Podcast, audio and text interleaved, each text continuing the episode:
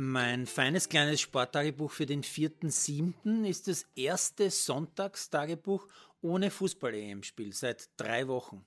Daher war viel Zeit für Tour de France und Formel 1 zum Beispiel. Bei der Tour de France heute Etappe Nummer 9.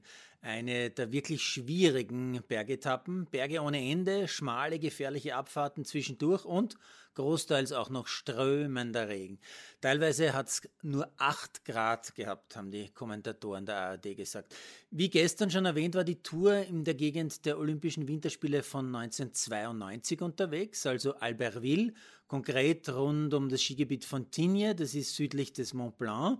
Äh, das ist dort übrigens äh, auch das Land des berühmten Beaufort-Käse. Das ist dieser Hartkäse aus Milch, der in diesen riesigen Leibern oder Rädern oder wie man sagt, von 30 bis angeblich 60 Kilo zu kaufen ist. Und der schmeckt extrem gut.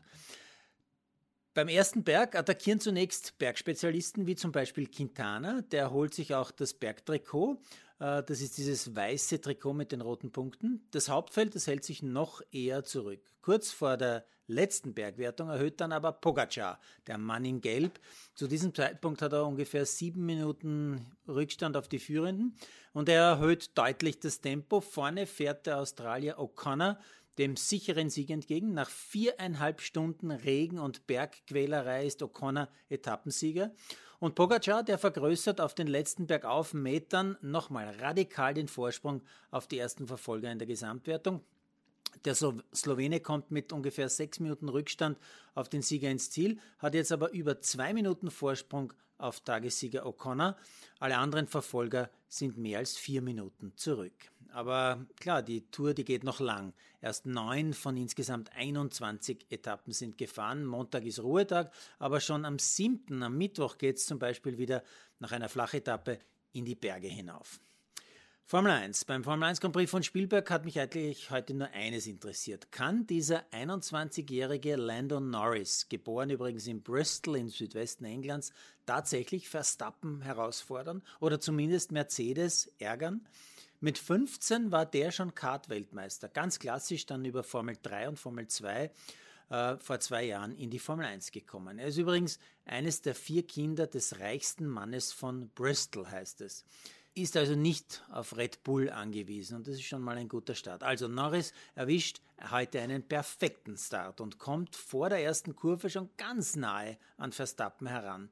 Weil es hinten irgendwo kracht, kommt schon nach zwei Kurven das Safety Car. Aber nach den nächsten zwei, drei vollen Runden zieht Verstappen schon davon, hat schon ein paar Sekunden Vorsprung. Es entwickelt sich ein Start-Zielsieg, so wie vor einer Woche. Norris fightet aber hinten gegen Mercedes und auch gegen Perez. Der will ihn außen überholen. Norris hält dagegen und kassiert bei der Aktion eine haarsträubende 5-Sekunden-Strafe, wie ich meine. Aber egal, Norris wird schlu schlussendlich wirklich Dritter, schon zum dritten Mal in dieser Saison, also eine tolle Leistung. Danke, Lando.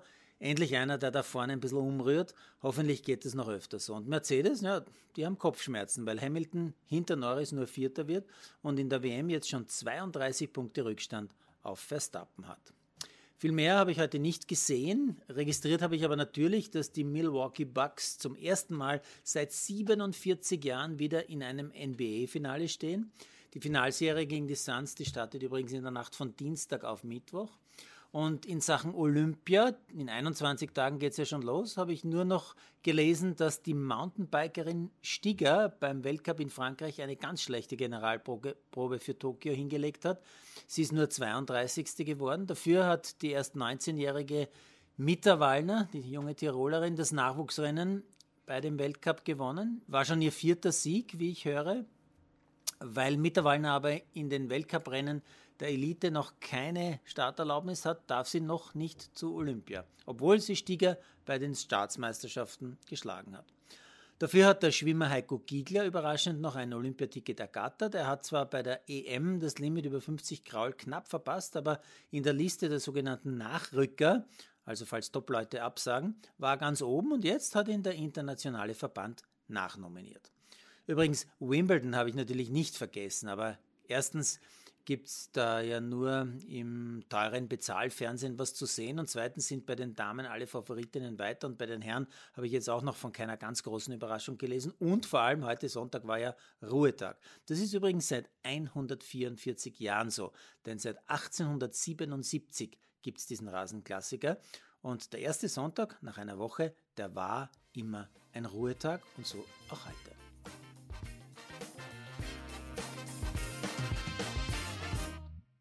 Produziert von Malderino Chiesens.